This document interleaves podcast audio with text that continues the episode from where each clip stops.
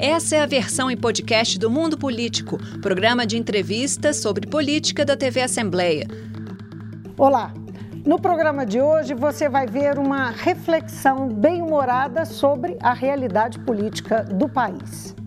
O livro O Candidato, uma sátira contemporânea, conta a saga de um herói paraibano inconformado com os rumos políticos do Brasil, que viaja no tempo e tenta restabelecer a democracia e a esperança. Eu vou conversar com o autor, o jornalista Rodrigo Alvarez, romancista e escritor de obras de não ficção, com mais de um milhão de exemplares vendidos. Rodrigo, acho que nunca conversei com alguém que tem mais de um milhão de exemplares vendidos. Muito prazer.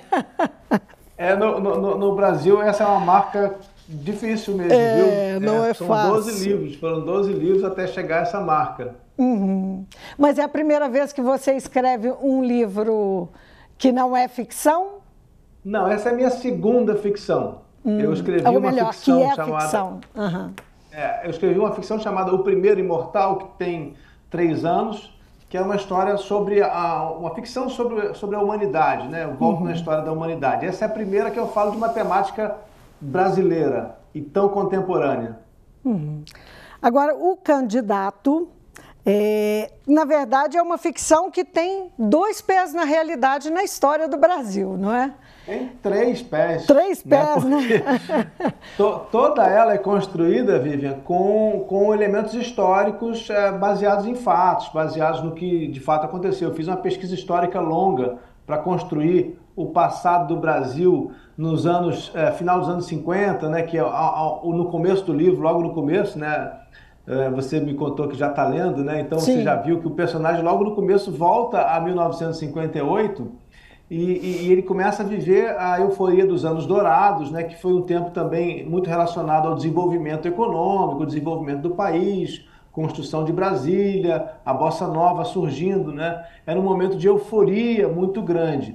Então, por exemplo, para construir, né, para reconstituir essa época, eu precisei voltar na imprensa da época, eu precisei ler diversos livros de história novamente, alguns novos que eu não tinha lido, ler sobre a Bossa Nova, ler sobre Tom Jobim, sobre Juscelino Kubitschek. Foi uma grande pesquisa histórica para construir todo esse arcabouço, né, esse cenário e esses personagens reais que sustentam uma história ficcional, que é a história de Almeidinha, esse paraibano de quem você falava, que volta no tempo e depois a gente vê ele também no nosso tempo atual, né? na época de agora. Pois é. Quem é o Almeidinha atual?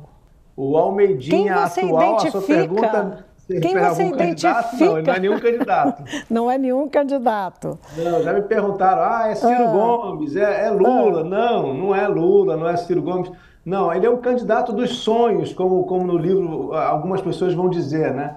É um candidato em tudo imaginário porque ele reúne as qualidades que talvez todos nós, como consenso brasileiro, gostaríamos de ver no candidato. Uma, uma pessoa que jamais diz em verdade, só fala a verdade, é, que está sempre preocupado honestamente com a população e não demagogicamente, que não quer cometer os erros do passado, né, mas que tem, como qualquer ser humano, tem seus defeitos. Almeidinha é uma pessoa muito digna, é um democrata muito inteligente, mas ao mesmo tempo é muito atrapalhado. Então, isso vai nos dando a, a, dinâmica da história, como ele vai voltando no tempo e se relacionando com as pessoas. Depois, como um Forrest Gump, né, daquele filme do Tom Hanks, ele vai se relacionando com todo mundo que é importante na época dele, tentando, né, descobre que tem uma missão que é tentar mudar a história do Brasil para evitar a ditadura militar e evitar, como ele diz, o que aconteceu nas eleições de 2018, uhum. que para ele foi uma grande desgraça. O, o, o, Almeidinha, ele, você mencionou, ele escreve discursos políticos e ele uh, tem uma ideia de que é, ele vence pelo poder, que ele pode vencer pelo poder das palavras. Poder cham... da palavra. Pois é, é, é me, chama, uh, me chamaram a atenção dois pontos. Uma questão da viagem no tempo e o outro vencer com, com o poder da palavra.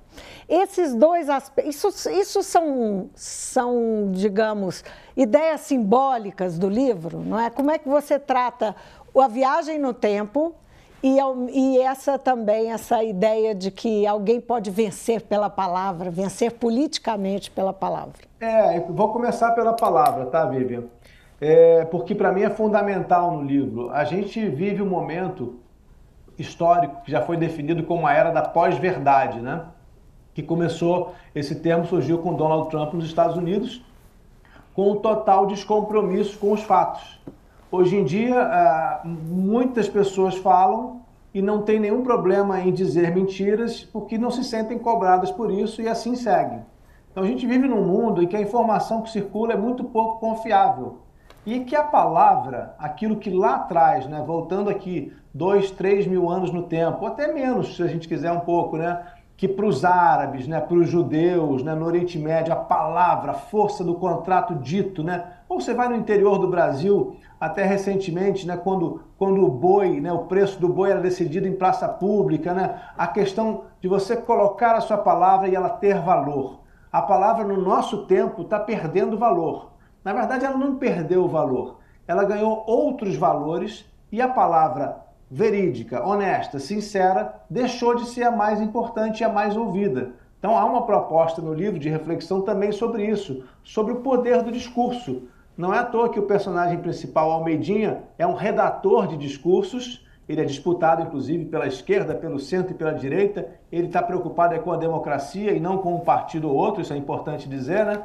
Mas a palavra para ele é fundamental. Então ele volta. Quando ele vai, por exemplo, estar com Juscelino Kubitschek, é mudando o discurso do Juscelino que ele pensa em mudar a história do Brasil é mudando a carta, o texto da, da, carta do Jânio que ele pensa em mudar o Brasil, ou tentando mudar discurso de João, João Goulart. Né? É, é, sempre com a palavra uhum. que também nos leva ao diálogo. Outra, outro artigo em falta atualmente. Né? O, o, hoje em dia a gente tem vozes que falam sozinhas para aqueles que as ouvem. As pessoas ouvem só o que elas querem ouvir e o outro lado ouve o que ele quer ouvir, ou os outros lados ouvem o que querem ouvir. Então, é uma proposta da volta né, ao valor da palavra dita com franqueza, a palavra que tem compromisso. E esse é muito o, o personagem do livro. Você falou também sobre a volta no tempo? Pois é. é eu acho, é, nos meus outros livros, eu sempre, de alguma maneira, voltei no tempo, né? porque eu escrevi muito sobre história da religião, história de Jesus Cristo, por exemplo, eu precisei pesquisar sobre, sobre a história de Jesus, eu precisei pesquisar sobre o que era Israel dois mil anos atrás. Eu vivi em Jerusalém, então eu estudei por muitos anos a história de Jesus Cristo, me tornei um estudioso do cristianismo para poder escrever esses livros. E eu, eu entendo que voltar no tempo para compreender uma história é fundamental, porque a gente não entende corretamente o presente se a gente olha só para o recorte do hoje. A gente tem que entender o que veio ontem.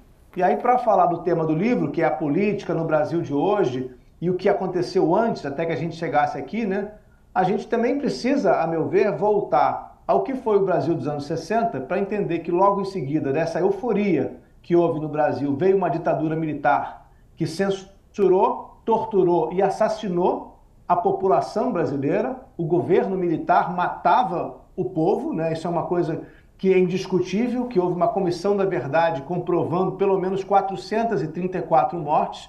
A gente sabe que teve mais, só que não foram comprovadas, milhares de torturas e dezenas de milhares de pessoas que tiveram seus trabalhos caçados, ou seja, não puderam mais trabalhar naquilo que sabiam, simplesmente porque eram contra o golpe militar, contra o descumprimento da Constituição. E a gente está vivendo isso de novo. Então eu acho que a volta no tempo do livro é importante porque a gente é conhecido como um país sem memória, uma população que raramente reflete sobre a sua história para compreender o presente, e é justamente essa a proposição que eu faço no livro. O entendimento do período entre 58 e 64, entre o auge do Juscelino com a Bossa Nova, Brasil campeão de futebol mundial pela primeira vez, Brasil campeão no tênis, campeão no boxe, a construção de Brasília, toda aquela euforia termina em 64 com um golpe, uma ditadura. O que aconteceu em seis anos? Como uhum. é que um uhum. país que era visto pelo mundo como maravilhoso, em seis anos virou uma ditadura cruel, que passou 21 anos comandando o Brasil? Então eu comparo, né, o personagem vive esse tempo e vive o tempo de agora. Então a volta no tempo nos permite essa comparação para a melhor compreensão do presente. Num uh, formato assim de viagem fantástica, não é? Mas aí, aí o, o leitor tem que vir aqui, não é? Eu vamos, digo que esse vamos... livro, Vivian, ah. tem um pouco de De Volta para o Futuro, ah. mas sabendo que o mecanismo científico da volta ao tempo é diferente, né? não Sim. funciona da mesma maneira que no é. filme. Tem um pouco de Forrest Gump, né? que é aquele filme com Tom Hanks também, que ele vai percorrendo a história, ele se encontra com todos os personagens importantes da história. E depois ele tem um pouco de Meia-Noite em Paris, o filme do Woody Allen, por causa da questão nostálgica, em que também tem uma volta do tempo, só que o personagem é um americano que volta a Paris dos anos 1920, porque para uhum. ele aquele era o tempo perfeito. Para o Almeidinha do meu livro, o candidato, o tempo perfeito era 1958, quando o Brasil estava compondo bossa nova pelas ruas, Ipanema era linda, a praia maravilhosa, Nara Leão cantando, Tom Jobim criando daqui a pouco Garota de Ipanema com Vinícius de Moraes, ele tinha essa ilusão, esse sonho de um Brasil maravilhoso. Só que quando a gente volta, né, a nostalgia tem isso, né? Quando a gente volta no tempo e descobre que não era só aquilo que existia, que a gente acabou eliminando os problemas para só ver o que tinha de positivo, a gente vê que também tinha aspectos negativos. E qual é a conclusão que eu acho positiva disso? E que o livro também vai, vai trazer essa reflexão. O tempo que importa, aquele do qual a gente deve ter nostalgia, é o presente. É no presente que a gente é capaz de promover mudanças. É no presente que nós somos importantes e devemos viver a cada minuto como se ele fosse o dia mais importante, o momento mais importante da nossa vida. Agora, Rodrigo, ainda falando sobre ah, esse, esse período terrível da, da, história do país, a ditadura, o golpe seguido da, da ditadura, é, você consegue fazer uma sátira que é muito bem humorada e tratar desse assunto ao mesmo tempo, que é um assunto tão duro. Como é que você elaborou, como é que você fez para colocar um, um, assunto tão difícil numa sátira? É, tem tem uma, uma, uma, frase que, eu, que é dita pelo Chaplin, pelo Charles Chaplin, que eu não sei se é dele originalmente, mas que é o seguinte: a comédia é a tragédia mais tempo. Então, toda tragédia vista do futuro nos permite a comédia, a gente pode rir dela, porque já passou. E a gente começa a ver os aspectos divertidos ou irônicos, né? Há, muita ironia também no livro, né? Então, quando você uhum. volta ao passado com um personagem que é do presente, naturalmente isso já gera alguns, alguns momentos desconcertantes, né? Como é que você tem um celular em 1958? É, isso é um, é, um, é um, poder que só a ficção tem, né? de nos promover encontros impossíveis. Né? E aí ele começa do passado, vivendo aquela euforia dos anos dourados, a ter notícias do governo atual, da questão, por exemplo, da, da Covid, como é que está sendo administrada, caiu mais um ministro da Educação, faltou oxigênio em Manaus. Então ele vai tendo informações do presente e do passado. E, e esse choque né, dessas realidades se torna curioso, divertido e tem personagens que são um pouco mais. É, tem, tem seus exageros, como a mulher do Almeidinha, que é a Lígia, uma, uma, uma mulher dos subúrbios do Rio de Janeiro, que é casada com ele e que, quando ele desaparece, começa a se converter ao governo, ela se sente abandonada e começa a ficar fascinada com essas propostas ultraconservadoras, com toda essa, essa proposta que a gente continua vendo, né, de Deus, pátria e família, ela se encanta com isso e isso começa a criar também um choque e do choque também surge a comédia, né? Quando você tem dois personagens tão diferentes contracenando, como aparece, por exemplo, daqui a pouco no livro, a personagem de Mãe Frederica, que é uma mãe de santo de Salvador, que também entra na história. Todos esses elementos vão, vão criando é, conflitos curiosos que se tornam divertidos. Pois é, Tom, também... Jobim, Tom Jobim vira um chapa do Almeidinha. É, o, o, os personagens da Bossa Nova, eles acabam aparecendo, né? São homenagens uhum. que eu faço também ao, ao longo do livro. E, e, é uma liberdade poética. Eu falei agora há pouco do Meia-Noite em Paris, do Woody Allen, é algo que acontece também naquele filme, né? Sim. As pessoas é, históricas, os personagens históricos têm interações com o protagonista fictício. Mas isso é importante dizer, viu, Vivian? Também na pergunta lá atrás que a gente falou. É, eu também pesquisei muito para compor cada um desses personagens. Então, as falas atribuídas a cada um são, nunca são comprometedoras, obviamente, né? estão sempre no, no meio daquilo que eles já fazem, já disseram. São falas muito calcadas no que foi a biografia hum. de cada um.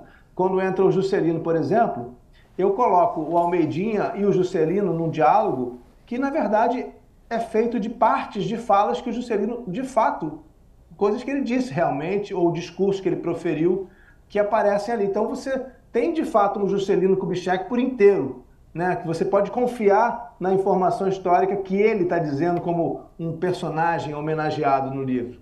Uhum. Isso, é, seu, você acha que o seu livro, ele, a, além de, um, de ser despertar a curiosidade das pessoas, porque é uma ficção que trabalha com elementos da realidade também, com personagens da realidade, ele é capaz de provocar reflexão? Você pretendia isso? Eu, eu, é, quando você escreve um livro, né, Vivian, uma ficção especialmente, o teu único objetivo inicial é contar uma história, contar uma boa história. O, o livro, para mim, né, pelo menos, ele sempre surge de uma pequena ideia, uma faísca que te diz, olha, que aconteceria se um, um, um brasileiro do nosso tempo voltasse a 58, como é que ele veria aquela época? Como é que ele veria o nosso tempo depois de ter vivido os uhum. anos dourados, né? E, então, você começa a compor uma história pelo interessante que é aquela história. Agora, quando você vai criando os personagens, cada personagem tem seu propósito, né? É, cada, nós todos, né? Cada pessoa tem um propósito na vida. As pessoas que estão levando vidas normais, estão seguindo os seus projetos, estão seguindo com suas famílias, seus trabalhos, elas têm seus objetivos, elas têm suas visões. Então, através dos personagens, esse propósito, vamos dizer assim, vai surgindo. Então, é, é natural para esse personagem Almeidinha, para esse livro, né, que ele provoque uma reflexão, porque ele é muito preocupado com a história do Brasil. Ele está preocupado com os rumos que o Brasil está tomando ele se pergunta, poxa, se o Brasil estava tão bem em 58, o que é que deu errado? Né? Por que, é que a gente entrou numa ditadura cruel logo em seguida? Por que, é que depois de algum período de democracia, agora em 2022, nós estamos rediscutindo democracia e tem brasileiros defendendo a volta da ditadura, tem brasileiros com cartazes na rua defendendo AI-5, o ato institucional que instituiu a tortura no Brasil. Né? Ele tenta, ele se questiona sobre tudo isso e ao se questionar, ele promove também, provoca o leitor a se questionar. Agora, você tem uma história pessoal que a questão é até que ponto a sua história pessoal interferiu na decisão de escrever esse livro. Você é neto de um aviador da aeronáutica que foi caçado pela ditadura e é filho uh, de um dos responsáveis pela criação da urna eletrônica. Uhum. É, isso, isso é muito. Uh, faz é. a gente pensar que isso deve ter pesado nas suas escolhas de escrever um livro sobre, sobre isso e, e com esse foco, não é? Refletir sobre a democracia, uma democracia em risco. É, sem, sem, sem, dúvida, o livro parte da visão de que a nossa democracia, já em 2018, começava a entrar em risco. Né? E claro, né, Vivian, que a nossa história pessoal conta muito. Eu fui criado num ambiente em que não havia outra possibilidade senão a democracia. Eu passei a vida, os domingos, para ser mais preciso, ouvindo a minha avó recontar as histórias de como foi difícil é, para a família o, o período da ditadura, como os soldados entraram na casa deles violentamente, levantando coisas, querendo encontrar meu avô, que não era sequer comunista, o que não justificaria também, mas não era nem comunista, era apenas contra o golpe, é a favor da Constituição. Foi preso 51 dias no navio. Então, essa, essas histórias marcaram muito a minha família. Meu avô foi proibido de pilotar avião, ele era da aeronáutica, ele não podia nem ir para uma companhia privada, ele não podia ser da Varig, não podia ser da VASP, o Transbrasil naquela época. Era proibido, teve o brevet, né, o, a carteira de piloto, vamos dizer assim, caçada. Então, isso, imagina a tragédia que era uma família, de um dia para o outro você não tem salário, nem profissão, porque você não sabe fazer mais nada. Aquilo foi uma tragédia. Meu avô foi ser corretor, foi, foi vender cestinhas de porta em porta para poder pagar as contas. Isso, isso, isso aí ficou muito marcado. E, e, coincidentemente ou não, o meu pai foi trabalhar no CERP, que é um serviço público né, de processamento de dados, que lá atrás começou um processo de recadastramento. Meu pai também foi um, um dos pioneiros desse recadastramento, liderou esse processo dentro do CERP, junto com outras pessoas. E depois veio a urna eletrônica em consequência, o né? recadastramento já sendo, eleitoral. tendo sido preparada por isso, né? Você está tá falando do recadastramento eleitoral. Desculpa, é recadastramento eleitoral isso. lá atrás, que uhum. era uma uhum. condição para a gente ter urna eletrônica no Brasil. Só se todo mundo se recadastrasse, você podia criar um cadastro digital que permitiria uma urna eletrônica. Então, esse foi um processo que eu vi desde criança acontecendo. Meu pai viajava o Brasil inteiro, viajava o mundo também, em busca de tecnologias que servissem para o Brasil de exemplo, mas que acabaram sendo desenvolvidas também no Brasil. Né? Ele foi, junto com outros colegas do SERPRO, é, procurando o melhor modelo tecnológico e o melhor modelo também de administração desses dados para que fosse segura e confiável a nossa urna eletrônica, como todas as auditorias, todas as verificações que fazem mostram que é até hoje. E aí não tem nada de me vangloriar, viu, Vivian? Não é, isso aí não é, não é uma questão de orgulho, não. Meu pai foi uma das pessoas, um dos pioneiros, houve outros. A urna é, um, é, um, é uma coisa, um orgulho do Brasil. E, e, e eu acho que a gente tem que defender. Mas sim, respondendo à questão lá atrás, claro que ter vivido num ambiente que prezava muito a democracia, que prezava a ética. Meu pai não tirava um, um clipe do trabalho sem devolver no dia seguinte. Então eu tive muito isso, muito presente em casa. E aí a gente vê o que está acontecendo hoje, eu vendo o resultado da eleição de 2018, todos os ataques à democracia já começando. Aí você entra em outros ataques né, que são importantes. Ataques a, a toda a mudança social que a gente está experimentando, que foi muito difícil. Todas as conquistas das mulheres, todas as conquistas contra o racismo, né, de, de, de maior inclusão social em todos os sentidos, a questão toda do respeito ao indígena, a gente vê uma volta no tempo, né? A gente vê uma tentativa de voltar ao que era antes, né? O, o que a gente, o que naquela época da ditadura se chamava de pessoas reacionárias, pessoas que reagiam às mudanças, que não queriam aceitar que a sociedade estava mudando. Sabe por quê? Porque é chato, porque é incômodo. Eu saí do meu lugar tranquilo, em que eu vivi por tantos anos, por tantas décadas, e de repente eu preciso aprender a tratar o negro de outra maneira, eu, eu, eu preciso saber que eu não posso mais usar certas palavras porque elas são ofensivas. Para certas pessoas, isso é um problema grave. E há uma reação grande a isso, há uma reação àqueles que querem manter a família tradicional, como vem sendo dito, né? que tem o macho branco no comando, que é cristã, que é uma cristã, família cristã ortodoxa, no sentido de que ela lê a escritura, lê a, a Bíblia, e eu sou um estudioso da religião, como eu falei para você, né? eu, eu passei uhum. muitos anos estudando isso há uma leitura literal que é feita por essa família tradicional, como se o que estivesse, como se o que está no Novo Testamento fosse um manual de instruções para a nossa vida. Só que se é um manual, ele está desatualizado, porque foi escrito dois mil anos atrás. Então a leitura da Bíblia tem que ser uma leitura religiosa e não uma leitura moral e ética que nos ensina como é que a gente deve viver. Porque se formos ser literais com a Bíblia, vamos na carta de São Paulo e vamos ler São Paulo dizendo o seguinte: morte aos homossexuais. Está lá. Não é exatamente com essa frase, mas é muito parecido com isso. Paulo, o apóstolo, defendeu que os homossexuais tivessem a pena de morte. A gente vai defender isso? Então, se eu não sou literal com isso, eu não posso ser literal com todo o resto nas questões morais e de costumes. Então, voltando, né, há, há hoje uma tendência a defender essa família tradicional que é uma família branca. Essa, que é uma família racista. E essa é uma questão central nessa eleição, não é? Mais está é mais central ainda do que foi em 2018 e do que vem sendo na, na última década e meia, né, na política. É, mas aí, aí entra o meu otimismo, Vivian, porque ela só é tão importante essa questão porque está acontecendo muita coisa positiva. Houve muitos avanços e os avanços provocaram uma reação proporcional é, avançou-se tanto nas questões sociais que a resposta foi muito violenta. Né? Então, uma camada que hoje de 20% a 30% da população gostaria de viver no Brasil da ditadura, em que não se questionava nada disso, em que o preto não era escravo, mas trabalhava quase como escravo, porque ou era empregada doméstica, ou era um motorista de ônibus, ele não, ele não tinha direito à ascensão social, ele não sentava nos mesmos restaurantes, e assim por diante. Né? Então, é, é lamentável, mas por outro lado eu vejo com muito otimismo, porque toda essa reação é porque existe algo muito importante acontecendo.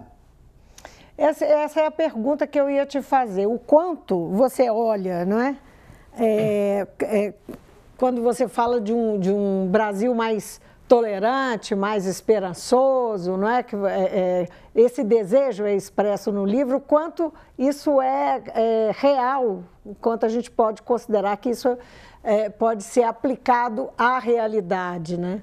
uh, porque são muitas pedras, muitas dificuldades no caminho. Né? Você está olhando, digamos, pelo lado bom, o copo não, meio eu cheio. Acho que, não, eu não sou, eu não sou poliana, nunca serei, de jeito nenhum. Hum. Eu, eu, eu tive um período muito desesperançoso nesses últimos quatro anos. Teve um momento em que eu cheguei a dizer, olha, realmente, do jeito que a gente vai, não tem saída, porque se a gente chegou nesse abismo daqui, até voltar o que a gente estava conseguindo antes, vai ser muito difícil.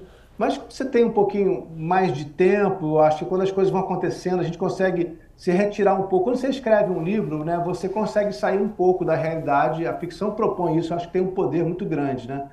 Você sai um pouco da realidade e consegue analisar um pouco de fora. Porque ao escrever a ficção é quase como se eu fosse um historiador olhando para o que está acontecendo hoje. Né? Porque eu estou reconstituindo também o tempo atual. Então, quando você faz isso, você consegue olhar de outra maneira. Você coloca em perspectiva história, histórica. Você, uhum. por exemplo, eu pensava, poxa, é o pior período da história brasileira desde a, a fundação da República em 1889. Provavelmente a gente tem o pior presidente da história por todas as más administrações que ele fez, não vou citar aqui porque são inúmeras, por todos os ataques que fez, que são inúmeros, né? por toda a desestabilização que ele provocou. Só isso para mim já bastaria para considerar que a gente viveu provavelmente os quatro piores anos da República ou disputando com outros anos aqui e ali, por exemplo, a época de Jânio Quadros, que também foi uhum. terrível. Né? Então, é, quando você sai um pouquinho para fazer uma ficção e reconstituir com um olhar de historiador do futuro o que está acontecendo hoje, aí eu consigo olhar e dizer: calma aí, esse é um período da história. A história não é linear e, nem ela vai continuar descendo ladeira abaixo nessas questões todas que a gente está falando. Há, há, há ciclos, há momentos, há subidas e descidas. Dois passos para frente, um passo para trás. Então você começa a colocar em perspectiva. E aí você olha, pensa bem, Vivian. Hoje a gente está discutindo questões que não, não, não estavam na pauta, por exemplo, seis, oito anos atrás. Elas são questões muito recentes. Quando em 2001 houve os ataques né, de 11 de setembro, o mundo virou de novo. A gente viveu um período entre 91, né, com a queda do Muro de Berlim, e o, os ataques de 11 de setembro, que parecia que não acontecia nada nem ideologia parecia haver no mundo, parecia haver uma calmaria no mundo político. Havia uma guerra aqui, outra ali, que não, não nos afetava. De repente veio o 11 de setembro, trouxe o elemento do terrorismo. De repente veio a internet e começou a, a, a exacerbar esse conflito que vinha surgindo. Então começou a surgir um conservadorismo. Né? Ainda tem muita gente estudando isso, é cedo para dizer quais são as causas desse conservadorismo. Mas tem pesquisa que mostra que em 2012 já havia sinais de que o Brasil estava uhum. ficando mais conservador. E eu não tenho nenhum problema e isso não é, uh, uh, em termos históricos e, e, e de tempo mesmo, é, isso não é uma é, realidade só nossa, não é? Esses, não, esse é, conservadorismo é, ele vai avançando no mundo, não é? Então você vê como, como, como isso foi eclodindo né, em várias partes do mundo, né? O, o exemplo americano é, é talvez o, o, mais evidente, o maior deles, né, com, com a vitória do Trump, né, todos os valores negativos, né, todo o clima de conflito e beligerância constante que o Trump trouxe para os Estados Unidos. Mas, de novo, se você olha para isso em perspectiva histórica, primeiro, há uma percepção clara para mim de que isso é uma, um contra-ataque, isso não é um ataque. Então, isso, isso não surgiu do nada. Isso surgiu porque o, o movimento Me Too, uhum. porque todas as questões de cotas no Brasil está completando 10 anos recentemente, né, a, o sistema de cotas no Brasil. Há uma série de, de, de incômodos de uma parte mais conservadora ou muito conservadora da nossa sociedade com esses avanços sociais. Então, essa percepção me dá otimismo, porque de fato fica muito evidente quanto que a gente está avançando. Quantos avanços aconteceram e continuam acontecendo, e que só por causa deles existe esse conflito todo, só por causa deles existe esse conservadorismo extremo. A direita, a esquerda são, são necessárias. É importante a alternância de poder, a, a alternância de ideologias, do sentido para que o país vai mais para um lado, mais para o outro. Mas qualquer extremo é indesejável, né, Vivian? Tanto na esquerda quanto na direita, quando você vai para extremos e isso gera conflito, é aí que a gente tem um problema. Mas, de novo, sigo otimista, sem ser poliana, de que isso é só uma reação e de que, como todo momento histórico, isso vai passar e daqui a pouco a gente vai ter uma subida de novo. Foi muito bom conversar com você e ouvir isso, não é? Porque a gente precisa sempre ouvir, ter injeções de otimismo, volta e meia, né? Eu acho fundamental, e assim, a reflexão, Vivian, é importante, porque a gente está muito no olho do furacão. Quem está dentro do furacão não vê que lá fora tem sol, mas o sol está ali. É, o furacão precisa passar. Então, talvez seja só um pouco de paciência que a gente precisa ter, sobreviver, né? É, o COVID, a Covid levou muita gente que não sobreviveu, mas não é, não é, não é só isso, né? tem muitas questões ah, acontecendo, então o furacão continua passando, mas ali na frente tem sol. Vou esperar por isso. Muitíssimo obrigada, Rodrigo, pela. Prazer, Vivi. Pelo, obrigado pelo a você, obrigado a todos. Foi um prazer estar com você. E parabéns pelo livro. Obrigado. Eu conversei com o autor do livro O Candidato, uma sátira contemporânea, o jornalista Rodrigo Alvarez, romancista e escritor de obras de não ficção, que tem mais de um milhão de exemplares vendidos de 12 livros diferentes. Eu fico por aqui, obrigada pela companhia e até amanhã. O Mundo Político é uma realização da TV Assembleia de Minas Gerais. Nesta edição, a apresentação foi de Vivian Menezes, a produção de Marco Antônio Soalheiro, a edição de áudio foi de Leandro César e a direção de Roberta Vieira. Acompanhe a cobertura especial da TV Assembleia de Minas sobre as eleições. Confira as notícias sobre as movimentações das campanhas, análises sobre os cenários eleitorais e outros assuntos que mobilizam os eleitores. Para assistir a todos os conteúdos, acesse a lmg.gov.br barra Eleicões 2022. TV Assembleia, eleições com todas as vozes. Você pode seguir o Mundo Político nos principais tocadores de podcast. Assim você não perde nenhuma edição do programa. Para assistir a esta entrevista e a outros conteúdos da TV Assembleia, acesse a lmg.gov.br/tv.